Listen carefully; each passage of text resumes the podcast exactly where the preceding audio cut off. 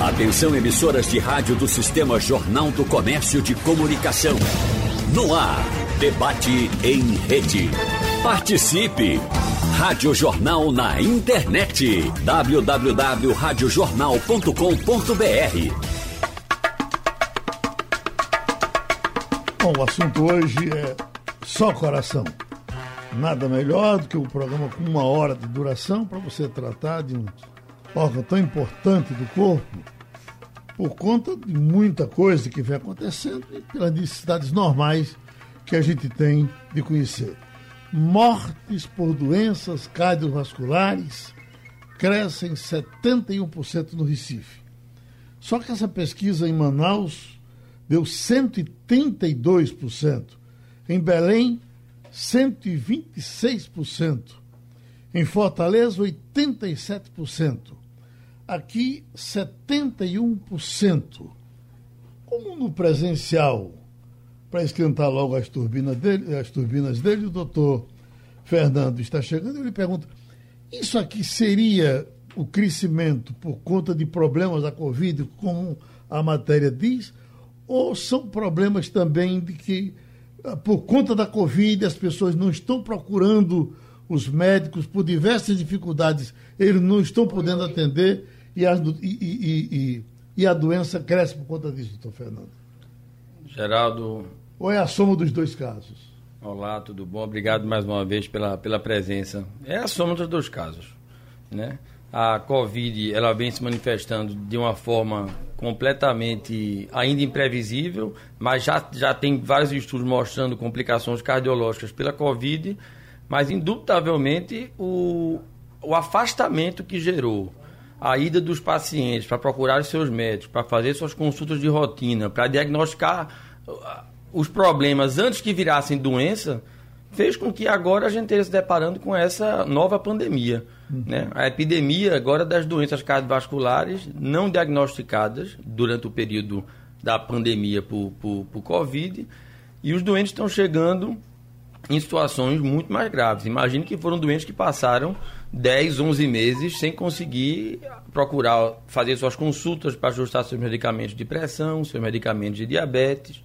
Pacientes que sentiam é, dor de coração, tipo angina, e, e, não tinham medo né, de procurar a emergência, porque existia realmente toda aquela preocupação da contaminação, e isso está resultando nesses dados que não são, não é uma, uma especialidade apenas brasileira, isso nem recifense. O mundo todo diagnosticou aumento de doenças outrora tratáveis por causa da pandemia. Doutor, o senhor é um médico jovem, está no batente o tempo todo. Aqui ali a gente encontra pessoas que dizem, isso é conversa, tudo agora é Covid, que negócio é esse e tal. O senhor está no batente, o senhor está com os, os, corações nas mãos por lá. Uh, uh, o senhor vive esse momento? Podia descrever para a gente o que é um coração atingido pelo Covid? Existe uma. Inclusive já foi alvo de uma conversa nossa aqui, né? Da miocardites, né? Uhum. E a Covid é um vírus, ele também é capaz de causar infecções virais e, e com alterações cardíacas. O que está pegando em relação à, miocardite por Covid é de sua imprevisibilidade. A gente conseguia mais ou menos prever o que é que aconteceria com um, um, coração que sofresse uma miocardite por um outro vírus, mas se tratando de um vírus novo, né, é o Covid-19, a gente não consegue prever ainda qual a, a grande repercussão a longo prazo. Uhum. Então, sim, muitas disfunções cardíacas pós-Covid, o cara ficou bem, sim, ficou somente sem sentir cheiro, uma tossezinha e persiste cansado, 15 dias, 20 dias, 30 dias, 60 dias pós-diagnóstico do Covid. Quando vai para uma consulta, quando se interna para investigar esse cansaço, viu que o coração está com a disfunção grave. Né? E sem contar a preocupação que o Covid causa em relação a, a problemas tromboembólicos. Então, aumento grande de, de eventos de embolia pulmonar, que também causam alterações, alterações cardíacas. Então, posso dizer que na nossa prática do dia a dia, é uma realidade o impacto do Covid nas doenças cardiovasculares. Interferiu também no seu trabalho de transplante de coração? Absurdamente. Absurdamente. Houve uma. Primeiro despencaram, os números despencaram. A gente que muito orgulhosamente representava Pernambuco como segundo, terceiro centro transplantador de coração. a gente teve, despencou. Meses, meses sem fazer transplante. Uhum. Primeiro que houve uma escassez de doadores. Você imagina que com o lockdown e com o fechamento da, da, atividade econômica, você não tinha os motoqueiros na rua. Uhum. As cidades ficaram, ficaram mortas. Mortes por mortes violentas, inclusive, na região metropolitana, também caíram muito, né? Porque o povo não estava na rua. Então caiu muitos doadores. Depois o próprio processo de identificar. Será que é o momento certo de transplantar? Será que é certo a gente colocar um doente dentro de uma UTI, correndo o risco de pegar uma contaminação cruzada por Covid, justamente num doente que vai ser imunossuprimido? Então são várias e várias perguntas que existem naquele momento. Algumas já temos algumas respostas, mas ainda existe um grande, um grande vácuo aí de convicções científicas que nos dê plena segurança. Agora, é importante aqui no seu programa, nós, enquanto profissionais de saúde, as clínicas e hospitais, passarem uma segurança para a população, para os doentes e para a família deles. Hoje já existe toda uma estrutura de rede de segurança, de conhecimento técnico-científico que permite sim que é seguro um paciente procurar um hospital, porque ele vai ser alojado em compartimentos e estruturas separadas de paciente Covid. Hoje a gente já tem as maneiras de prevenção, a higiene, a máscara. Então, com muita tranquilidade, o doente ele deve procurar o hospital, ele deve voltar ao seu médico assistente porque aquele, aquele medo inicial que existia, que era muito próprio, era muito justo que existisse, ele já está dentro do que foi aprendido na ciência, da boa ciência, ele já diminuiu bastante. A gente já tem uma estrutura hospitalar e de clínicas que permite receber o paciente de volta. Nós eh, preparamos um, um, um, trio para eh, administrar uma conversa de mais de 50 anos de problemas de coração. Doutor Fernando é o, é o mais novo. O senhor é, é, é se formou em que turma? De, de que ano? Eu me formei na Federal de Pernambuco em 2005. 2005? É. Estamos com quantos anos? 16 anos de formado. 16 anos aí com... É, tendo feito cirurgia geral, depois uhum. tendo feito cirurgia cardíaca, tendo, uhum. tendo rodado um pouquinho, né? Tem o doutor Edgar Pessoa de Mello, que seria o do meio, e tem o, o professor uh, Edgar Vitor, que já está no batente, arrisca dizer há quanto tempo? Olha, sabendo que ele foi meu professor, tá? Eu diria que pelo menos há uns 50 anos. Há uns 50 anos? É isso, doutor Edgar Vitor? Um pouco mais, Fernando. Um pouco, pouco mais? mais? Um pouco mais. Veja, eu me formei em 61. Uhum. É, aí fui para São Paulo tal, voltei em 63. Depois saí do Brasil e tal. Então é um, é um caminho, uma longa caminhada. Uhum. Mas uma caminhada que não havia ainda testemunhado esse caos que passamos agora Sim. com essa pandemia. Uhum. Não é? Há 102 anos atrás, tivemos a, a gripe espanhola, né? É, que dizimou numa época em que não havia essa comunicação, não havia internet, claro, e foi terrível. O vapor Demerara, que saiu de Liverpool em direção a Buenos Aires e parou no Recife. É, no Recife foram desembarcados passageiros já doentes. Depois o vapor foi para Salvador, também já havia mortos. E quando chegou ao Rio de Janeiro, é, sem que as autoridades sanitárias tivessem intervindo em nenhum momento. Então já desembarcaram 700 mortos, aliás, 700 doentes. Uhum. Né?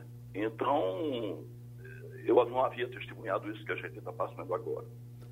Doutor Edgar, e o que era tratar de coração há 50 anos passados? A pressão já era 12 por 8 ou os senhores toleravam mais? Olha, não havia esses recursos todos. Você sabe, meu pai era médico, era um médico que tinha uma clínica grande, um médico conceituado tal. Mas meu pai era um hipertenso e não, não havia medicamentos antihipertensivos adequados. Ele não controlava os níveis de pressão arterial dele até que ele teve um, um acidente vascular cerebral hemorrágico. Quer dizer, por, por pressão alta. Isso dá um exemplo de que realmente a medicina avançou muito. Hoje nós temos recursos que não, não havia naquela época. E naquela época também, doutor Edgar, o bonito era ser gordo, né? Acho que por conta até o medo da tuberculose, as pessoas se aproximavam mais das pessoas gordas. A música deles Gonzaga diz gordo, que parece um major. Quer dizer, era, era coisa de rico ser gordo. É, né? é. Inclusive as crianças. Né? Uhum. Uma criança gorda era sinal que estava sendo muito bem tratado. Muito açúcar, não é, doutor Edgar? É. Docinhos e bolinhos, etc. Sal. E, e, o senhor concorda que de repente foram tirando tudo isso da gente? Hoje, uma sardinhazinha que era tão saborosa com salzinho não tem mais. Um docezinho a gente evita. Uh, uh, tudo isso valeu a pena? Geraldo, isso é uma, é uma é condição de, de bom senso e de conhecimento. Não é? Eu, por exemplo, eu estou com essa idade, eu tenho 82 anos.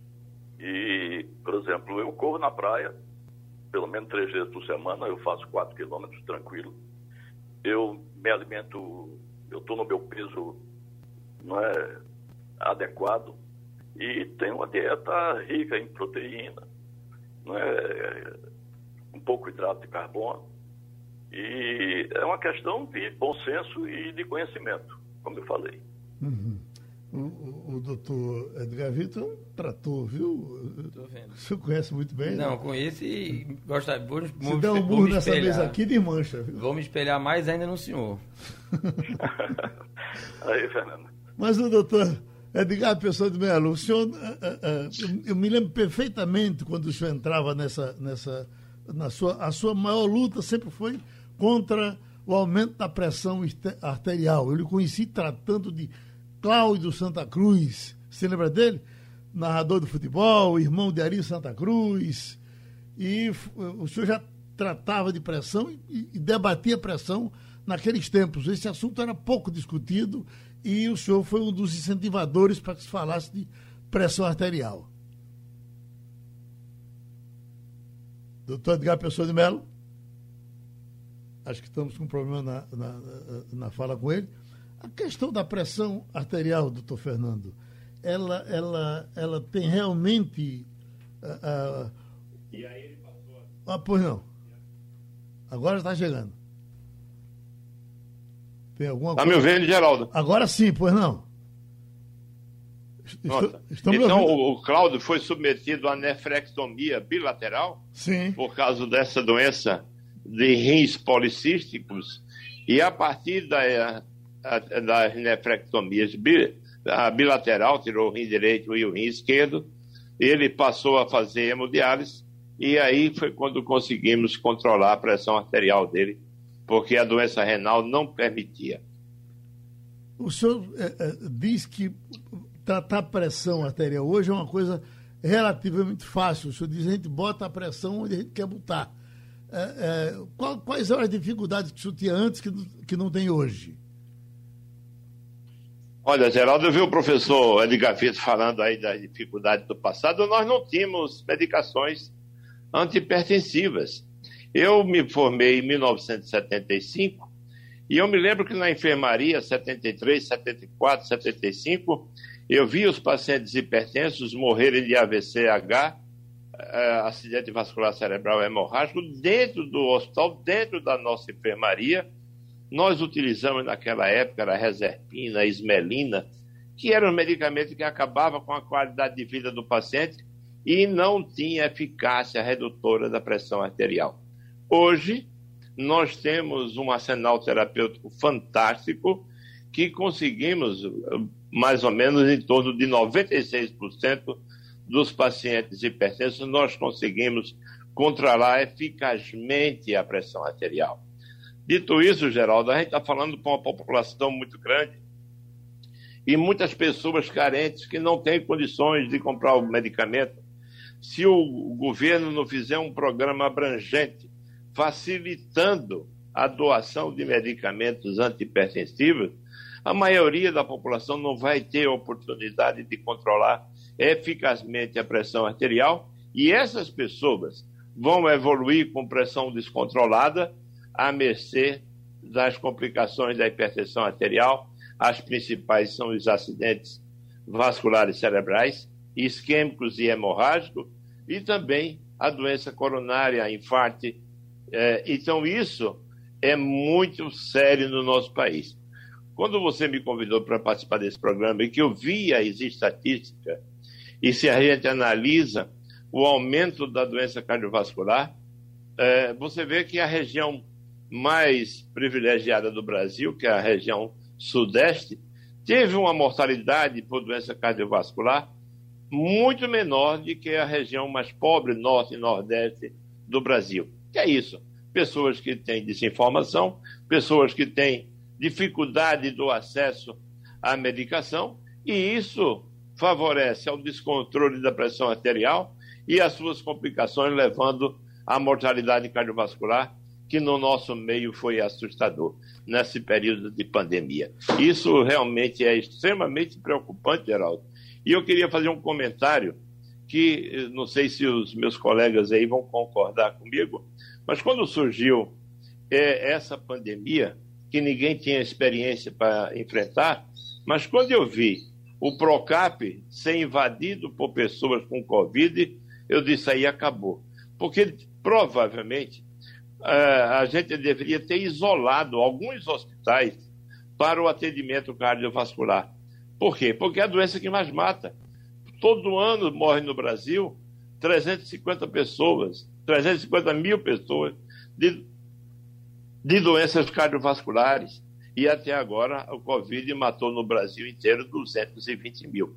Então vejam que a gente já está passando para o outro ano da, da pandemia. Então, é, é, hospitais como o Procap deveria ficar totalmente isolado do, do Covid, para que as pessoas com doença cardiovascular, principalmente as mais humildes, tenham um hospital para ir sem medo. Porque na hora que você interna um Covid no Procap, às vezes eu vejo lá no Procap uma UTI de 10 leitos com três pessoas com Covid e o, e o resto dos leitos vazios, porque não se pode mais internar uma pessoa saudável junto com a pessoa com Covid. Então, na minha visão, os hospitais com é, eficiência para atendimento exclusivamente de doença cardiovascular não deviam ter é, se envolvido com internamento com pessoas com Covid. Tem os outros hospitais para fazer isso.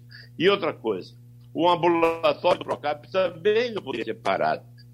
Que as pessoas que tivessem pressão, tivessem diabetes, tivesse dislipidemia, pudessem acessar seus médicos. Retornando com o doutor Edgar Vitor, o senhor começou falando, doutor Edgar, do susto que está tendo com a Covid-19, comparando com outros tempos. O senhor está tá no batente aí, eh, recebendo essas pessoas? O senhor está enclausurado? Eh, como é que está vivendo eh, o professor Edgar Vitor nesse período? Veja, eu fiquei de abril a setembro, eu fiquei realmente enclausurado, como você falou. É, a partir de 1 de setembro, eu voltei ao Hospital Português, é, ao consultório, é, duas vezes por semana e atendendo dois pacientes por cada um desses dias. Então, limitei bastante. No momento atual, eu estou aguardando a vacina. Uhum. Eu não estou com medo de virar jacaré. Eu, eu preciso de uma vacina. E estou cadastrado, eu não quero furar fila, estou cadastrado, aguardando a minha vez. É, pós a vacina, após os, duas semanas depois da vacina, claro que eu vou me expor mais, eu talvez aumente o número de pacientes que eu estou atendendo, porque existe uma demanda muito grande de pacientes que vão via internet ou via WhatsApp, é, que fazem consultas. E pacientes de outros estados ou do interior, eu tenho vários pacientes nessas condições, e, e eh, eu, eu, oriento os pacientes, claro, e, e, faço questão de não cobrar por essas consultas, eu não acho ético, há médicos que estão cobrando, eu não acho ético. Em relação ao que foi colocado por Edgar Pessoa de Melo, é, eu, eu tenho um, eu discordo um pouco. É, eu, eu acho que é necessário, nesse momento, dar uma prioridade à Covid. E fazendo isso de uma forma, de, de uma forma organizada. Isso foi feito é, no Hospital das Clínicas, no FPE, no Hospital Português, eu acho que logo no início, você entra na cancela do Hospital Português, tem uma, uma placa orientando que você se dirija para um posto de triagem. Quem tiver gripe ou tiver tossindo, vai para lá. E dali ele é orientado né, para o internamento no, no lugar devido. É? Um outro aspecto é que há uma diferença nessas estatísticas, que isso você mencionou né, aqui no, no Recife, em determinados locais, porque esses hospitais de campanha que foram criados, eles, eles é, convocaram é, médicos recém-formados, muitos sem o treinamento preciso, adequado, médicos que precisam saber intubar um paciente e talvez um médico sem ter uma, tido uma residência né, ter um, um tipo de, de, de, experiência, ter vivido isso, eles, eles não fazem esses procedimentos. Então, há uma diferença, porque se você pegar o que ocorre no hospital português, o número de, de tratados é, é, muito alto. E eu, nessa limitação de setembro para cá, no consultório, por exemplo, eu atendi pacientes que tinham estado não entubados, mas com pronação e com os tratamentos com corticoide, etc. É, e com sequela, com sequela. E você faz uma, uma ressonância nuclear magnética no paciente desse, o, o músculo cardíaco está tá bastante comprometido. Eu tenho vivido isso. E existe um estudo alemão, é uma, é uma série pequena de 100 casos, com ressonância nuclear magnética, que o estudo mostrou que 78% dos 100 pacientes que tinham tido Covid tinham alterações estruturais definitivas no coração. Isso é um estudo alemão de julho do ano passado. Né? De modo que depende. Depende de para onde o paciente vai, para, que tipo de médico. É? O médico está treinado. Existem médicos realmente novos e que estão satisfazendo as, essas condições. É, mas a medicina, então, é um, é um campo muito amplo e ocorrem variações. Doutor Fernando, é, é, esse aprendizado, como foi que aconteceu? Porque, de princípio, o que se dizia. Bom, a questão do coração veio aparecer depois na história, né? Hoje já falam também. Bom, o cérebro já falavam antes, o coração veio depois. Em que momento os senhores foram tomando consciência de que isso estava acontecendo. É, eu queria até colocar um pouquinho de tempero também nesse debate em relação ao que foi feito a hospitais e, e hospitais de campanha. Eu fiquei à frente do, do Hospital Provisório do Recife 2. A minha vida profissional deu uma guinada por completa e, e a gente que estava acostumado a ter 70, 80 cirurgias cardíacas por mês, os hospitais entraram e fecharam, né? tudo transformou-se em, em, Covid, lá dentro do IMIP mesmo, converteu essas estruturas de UTI para Covid. Mas é muito ruim a gente ser é, engenheiro de obra pronta, porque naquele momento, o tamanho da imprevisibilidade que estava se vivendo, e nós passamos cinco meses na frente do Hospital Provisório Recife 2, foram 4.600 pacientes atendidos. A gente realmente teve que se expor a profissionais recém-formados, sem experiência em medicina intensiva, mas a demanda que se tinha, vocês imaginam que é você ter dentro de um salão 100 doentes de medicina intensiva. Era uma situação apocalíptica, eu nunca imaginei viver e espero não viver de novo isso, uma situação onde a mortalidade pela doença é sim absurda, é uma coisa, a doença é uma doença de várias manifestações, mas que a maneira como nós, nos, nos, nós fomos obrigados a trabalhar pela experiência de profissionais, mas foi guerra, a situação a gente tinha que priorizar, né? criava é, um protocolo de catástrofe ao tratar um doente desse. E já naquele momento, na experiência prática associada ao que era publicado, a gente começava a ver muito paciente evoluindo com insuficiência cardíaca. Com insuficiência cardíaca.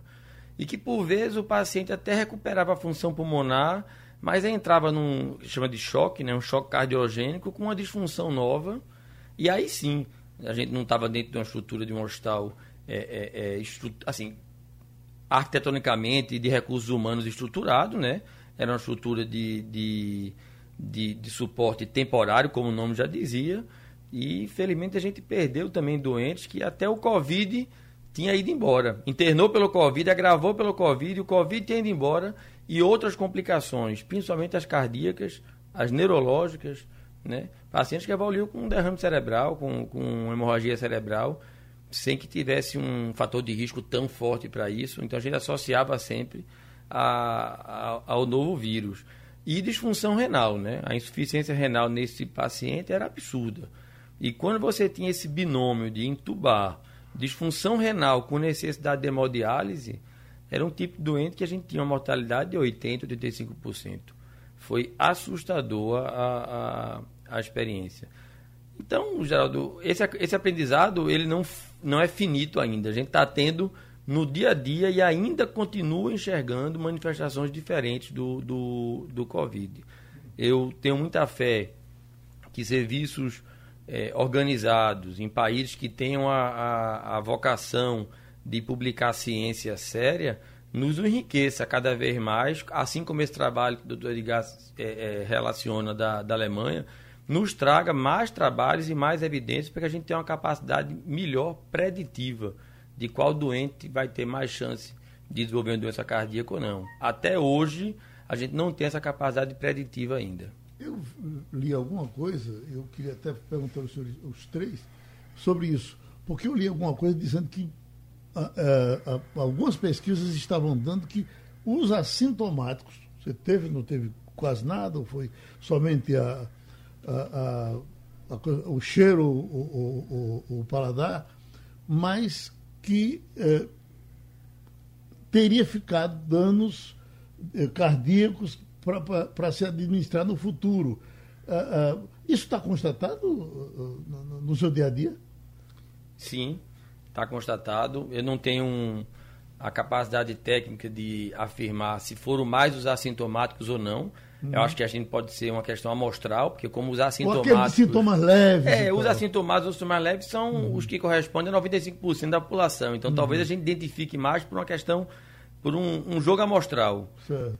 E o que está faltando, que eu queria a opinião dos meus colegas, é isso, é a capacidade preditiva.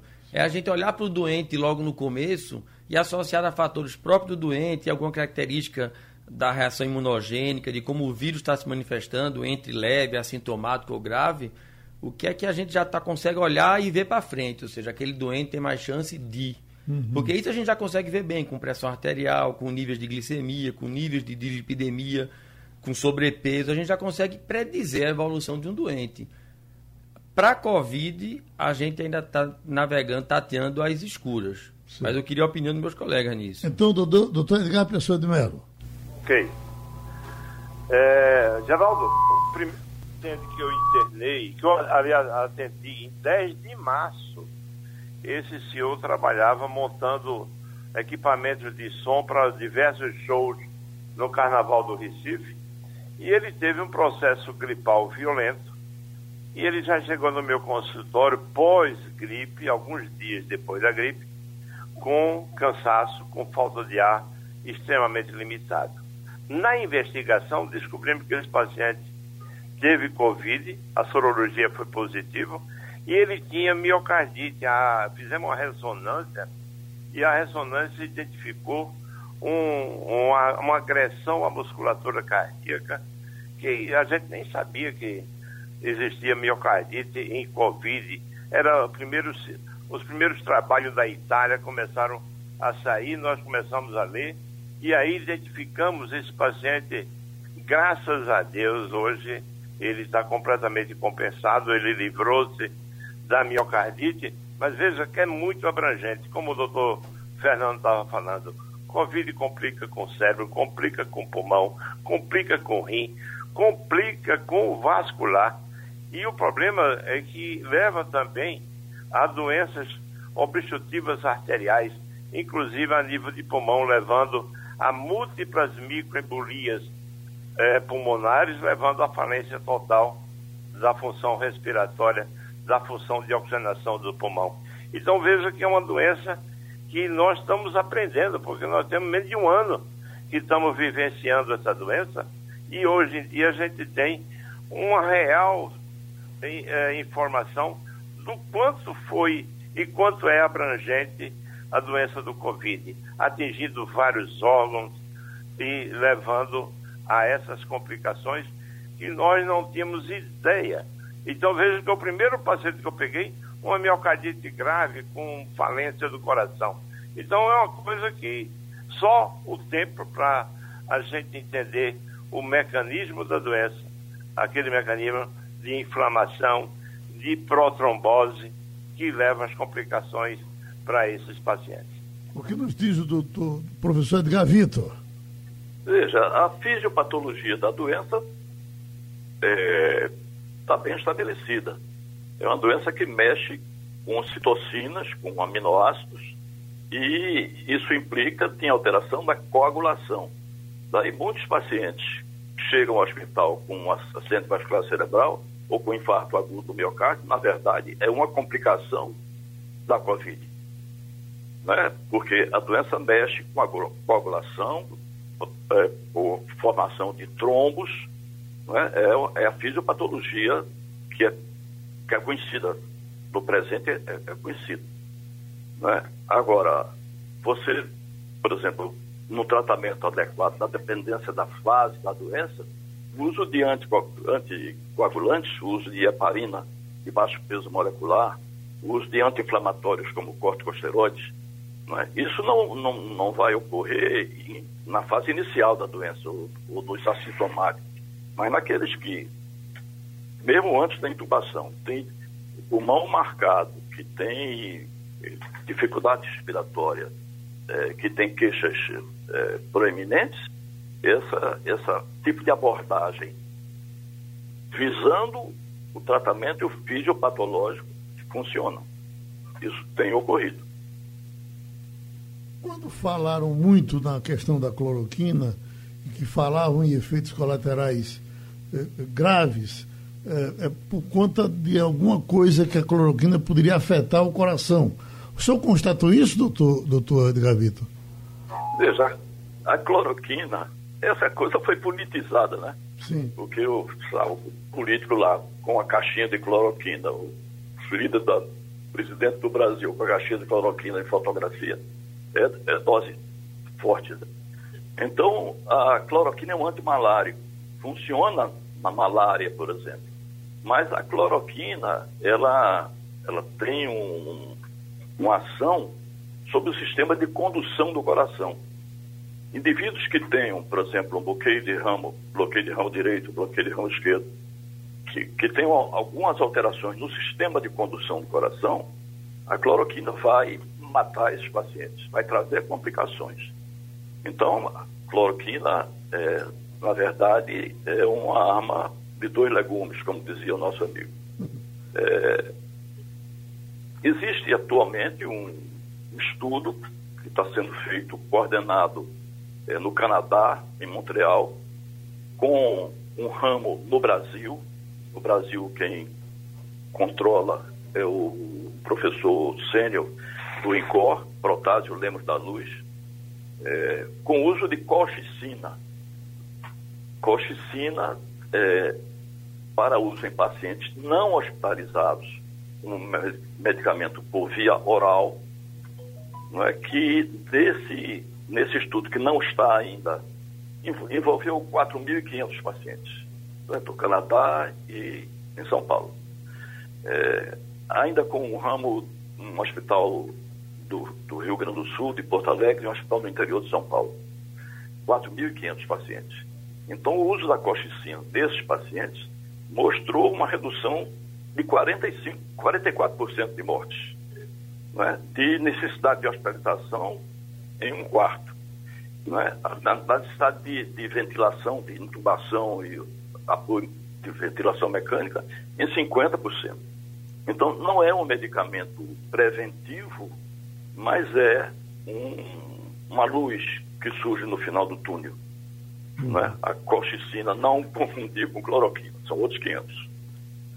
E, doutor Fernando, esse aprendizado na hora do, do, de aplicar o medicamento, como foi que o senhor lidou com ele, já que o senhor tinha talvez um camarada ao seu lado que diz, não, eu acredito nele, eu, sou, eu não acredito. Como foi, como foi eh, eh, esse pau ímpar? Acho que a gente tem que voltar para a base. Uhum. E a base da, do nosso juramento hipocrático é, primeiro, não trazer mal. Uhum. Isso tá. Tenta acordar todo dia enquanto médico e imaginar que a primeira coisa que você tem que pensar é não fazer o mal para quem você atende. Isso deve nortear você do ponto de vista ético, moral, né? Então, o que surpreendeu com a politização da, da cloroquina, bem como outras drogas, né? Levantar, inclusive, que a, a queridinha da vez, a ivermectina, uhum. o maior fabricante do mundo e, e dona da, da, antiga patente, a Merck, ela teve que emitir uma nota no, no, no mercado americano informando que não recomenda, não existe nenhuma evidência, né? E a gente escutou tanta gente aqui que, até o melhor conhecimento meu, não tinha essa formação profissional, independente de ser presidente ou não, para estar tá dizendo aquele outro medicamento. Então, e o pior é que a gente encontrou pessoas com, com, com formação profissional também apoiando, dizendo a mesma coisa. Né? É, que esperamos que o julgamento do tempo hum. faça e traga as, as punições necessárias, e é verdade, né? Mas que mais me surpreendeu. Na... Como dizia Bolsonaro antigamente, a verdade nos libertará. Nos libertará. Então estamos aguardando essa liberdade. Mas a, a, quando a gente via né, essa, essa, essa, essa coisa tanto do medicamento, que era barato, que era bom, vê gente, assim, milhares de pessoas morreram no mundo em países riquíssimos, em países que estavam que estão no auge do, do, do apogeu científico, tecnológico. Então, será que ninguém nunca pensou que se ninguém está usando lá, por que raios vai dar certo aqui, né? Eu fiquei muito feliz com a pesquisa da Coxicina. Quero até fazer menção ao professor Clésio, de Clínica Médica da Federal, que me procurou alguns meses atrás e ele já me disse, olha, vou apostar nessa Coxicina. Me propôs um trabalho multicêntrico, a gente acabou dando entrada na papelada, mas não foi para frente. E fiquei muito feliz com esse trabalho multicêntrico internacional dando resultado com a Coxicina. Então, acredito que tem pano para manga para se desenvolver a, a alguma coisa com base científica. Uhum. Então, o que a gente fez logo lá no começo, quando a gente sentou lá para definir os protocolos, era, gente, o que é que a gente tem certeza que não faz mal? Então é isso, são sintomáticos. Então vamos apostar nos sintomáticos. O resto, a gente precisa de evidência. E nunca houve evidência para sustentar essas outras drogas. Mas essa discussão com vizinhos, com amigos, grupos de família, de gente que não, tem que tomar, porque eu ouvi falar que era bom, eu vi na televisão, o homem disse, como é que não vai acreditar, né? essa politização dificultou muito a discussão do ponto de vista científico. Mas o ivermectina como preventivo. Diversos amigos meus que tomavam, certos que estavam seguros, de repente tiveram a doença e aí chegaram à conclusão de que não estava valendo a pena o preventivo, né? É, inclusive saiu agora, que também não sei se é verdade ou não, mas foi uma informação de internet de um doente que evoluiu para falência hepática, com indicação de transplante hepático por uso abusivo de ivermectina. Uhum. Volto a repetir, não propago fake news, mas como veio isso de um, de um, do Twitter de um colega médico, eu preciso me aprofundar mais sobre esse tema. Mas já surgiu essa, essa história do potencial risco, inclusive, de lesão hepática por uso abusivo de ivermectina. Doutor Fernando, e o, o, o corticoide? Diz que o corticoide ajudou muito os senhores no, na, no tratamento? Ajudou. O corticoide ajudou, como o corticoide ajuda, ajuda a medicina moderna, né? Já há, há, vários anos. Como foi bem dito, é uma doença inflamatória, né? Que altera o mecanismo de inflamação normal. Tudo que a gente possa fazer para modular, para controlar a inflamação, ela teoricamente, ela vai trazer bons resultados. A dúvida era achar o tipo de corticoide, o melhor momento para aplicá-lo e a dosagem. E o grande trabalho que defendeu o corticoide foi um trabalho inglês que mostrou apenas em pacientes graves, ou seja, em hospital, dependendo de oxigênio, uma, uma, um benefício do uso da dexametasona. Mas não essa panaceia que foi vista também de gente tomando corticoide em casa, onde já foi bem claro que não traz benefício nenhum, muito pelo contrário, também pode adicionar risco. Então, Fernando, uma coisa que fica na minha cabeça é o seguinte: esse é um trabalho, eh, pelo que a gente observa, para ser feito por diversas mãos. Né? Então, quem primeiro recebia o paciente era o pneumologista. Então, o senhor é o cardiologista. Aí eu conheço é, pneumologista, inclusive importante, que defendeu esse medicamento. Como seria ele dizendo, eu vou aplicar esse, vocês não, olha, eu sou do coração, uh, segure isso aí. Eu acho que a gente tem que fazer um debate aqui, Geraldo. Você intermediando e agora a gente está protegido por essas proteções de plástico, é. então não tem risco de sair tapa aqui. Começando com o senhor, doutor Edgar Vitor, são 71% de crescimento, ou é 71% de crescimento dessa doença aqui no Recife. Eu não quero morrer dela, eu estou falando de doenças cardiovasculares.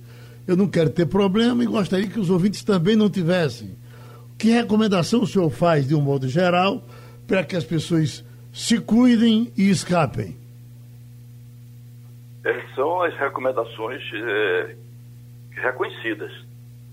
Use máscara, evite aglomeração, é, mantenha-se saudáveis. Não, é? não, fiquem usando medicamentos que é, não tenham a comprovação com base científica, que haja estudos que tenham mostrado a efetividade, tipo cloroquina, tipo ivermectina. Eu tenho tido perguntas de pacientes se, se podem usar, se, se querem usar. E não adianta responder que tome porque não faz mal, porque pode fazer mal. É, eu acho que a questão é que é, uma questão científica foi politizada a partir das, pessoas é, que deveriam responder por isso e algum dia responderão por isso. Você veja que o, houve uma menção do Ministério da Saúde do Brasil a, ao uso de medicamentos e apontando que estava essa informação embasada é, no jornal do, do JAMA, o jornal da, da Associação Médica Americana. E o jornal fez uma resposta ao governo brasileiro, desmentindo as afirmações que o, o jornal tinha mencionado é, cloroquina e vermectina numa época que não havia estudos ainda é, que contraindicavam, eles não indicavam, apenas mencionavam, então fizeram uma resposta formal ao governo brasileiro, desmentindo a afirmação do Ministério da Saúde do governo brasileiro. Então, essa é uma coisa grave, não é? de politização de um assunto que não cabe na ciência. Doutor Edgar Pessoa de Mello, o que devemos fazer para evitar entrar nessa lengada de 71% que estão tendo problemas? Olha, Geraldo, o doutor Edgar Vitor falou aí uma coisa importante é, sobre o hospital português.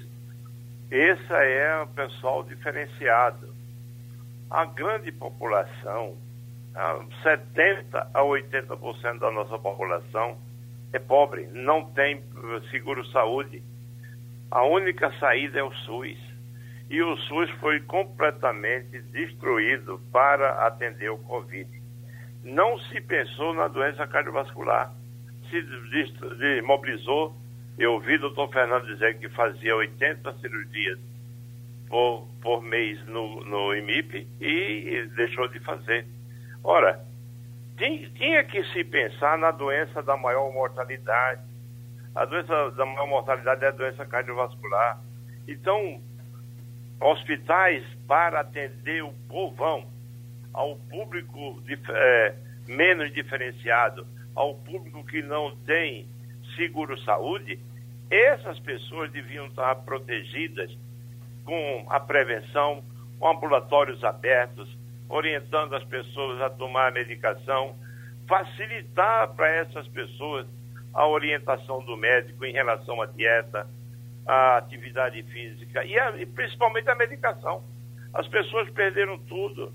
Olha, Geraldo, uma das coisas que eu venho lutando há muitos anos são os epiléticos. Eles têm que ter uma receita azul, senão, senão não tem acesso a essa medicação. Há muito tempo que eu venho lutando que essas pessoas, ou a Secretaria de Saúde, deviam dar um cartão. Você toma Gardenal para o resto da vida Então essas pessoas não precisavam ir a um médico para adquirir essa receita para comprar o medicamento na farmácia.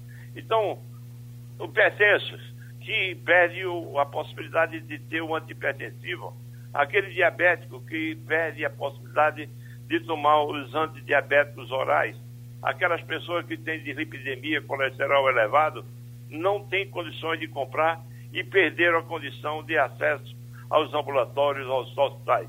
Então, faltou a, a previsibilidade de se pensar no, no povão para facilitar a, a, a, prevenção da doença cardiovascular.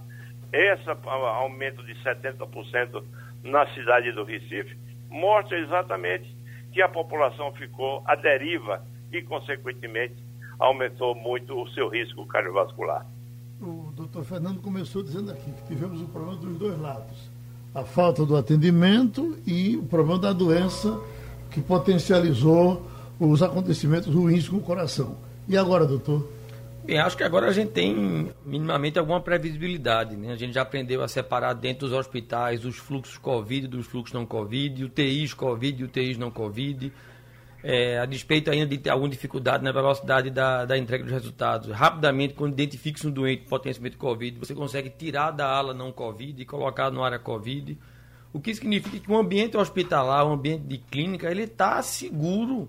Então vamos voltar. Vamos voltar aos ambulatórios Vamos voltar a atender a população que tanto precisa do atendimento de saúde do, do SUS, para que a gente consiga minimizar o dano que já foi causado. Esse percentual de elevação de mortalidade por doença cardiovascular, isso foi um dano causado. Isso foi um dano causado pelo, pelos fechamentos dos leitos de, de patologias cardíacas, pelo fechamento dos ambulatórios, mas que agora a gente precisa ligar a chave, garantindo a segurança para esse tipo de população, mas voltar a atender, voltar a atender de forma maciça, porque tem muito prejuízo para trás para se corrigir e tem muito para se fazer pela frente ainda. Desse fizemos um debate aqui, doutor Fernando, e o médico terminou dizendo, olha, trate do coração, porque doença do coração não espera. Você tem que correr para resolver assim que você souber que está com o coração baleado. E aí um senhor entrava aqui e dizia, eu estou com a minha mulher doente há é, seis meses e não consigo acesso ao cardiologista. Quer dizer, como é que a gente anda em cima dessa navalha e escapa? Depois você passa o contato dessa, desse, desse, desse espectador aí, para ver se de alguma maneira a gente pode, uhum. pode ajudar, né? Mas veja, se mas, veja pontual, mas isso é uma né? coisa pontual. O problema é, é endêmico. Primeiro que a uhum. gente já vivia um, uma questão de suboferta. A população é doente, ela precisa de acesso à saúde e existe um, um, um, uma suboferta e que foi atenuada, acentuada pelo período da pandemia. Então só tem uma solução, é trabalhar muito. É trabalhar muito, é dobrar o horário de, de, de gente no ambulatório para minimizar esse risco e, essa, e esse dano que já foi causado à saúde da população. Esse médico idoso que deixou de estar atendendo porque por conta da idade, não era hora dele voltar, mesmo com a idade dele, atender no hospital, com os cuidados que ele tem que ter? Tem, cada um tem, tem sabe onde é que aperta, né? Uhum. E quem sou eu para estar tá dizendo com, ah, se sim ou que não? Eu acho que existem hoje mecanismos de controle de segurança, tanto para o profissional que atende, quanto para a população, para minimizar o risco. Zerar uhum. o risco, ainda não. A gente ainda vive com um vírus circulante. Mas a gente espera sim que a gente possa voltar a atender cada vez mais e de forma mais normal. Obrigado aos amigos que fizeram o programa de hoje. Sugestão ou comentário sobre o programa que você acaba de ouvir, envie para o e-mail ouvinte@radiojornal.com.br ou para o endereço Rua do Lima 250, Santo Amaro, Recife, Pernambuco.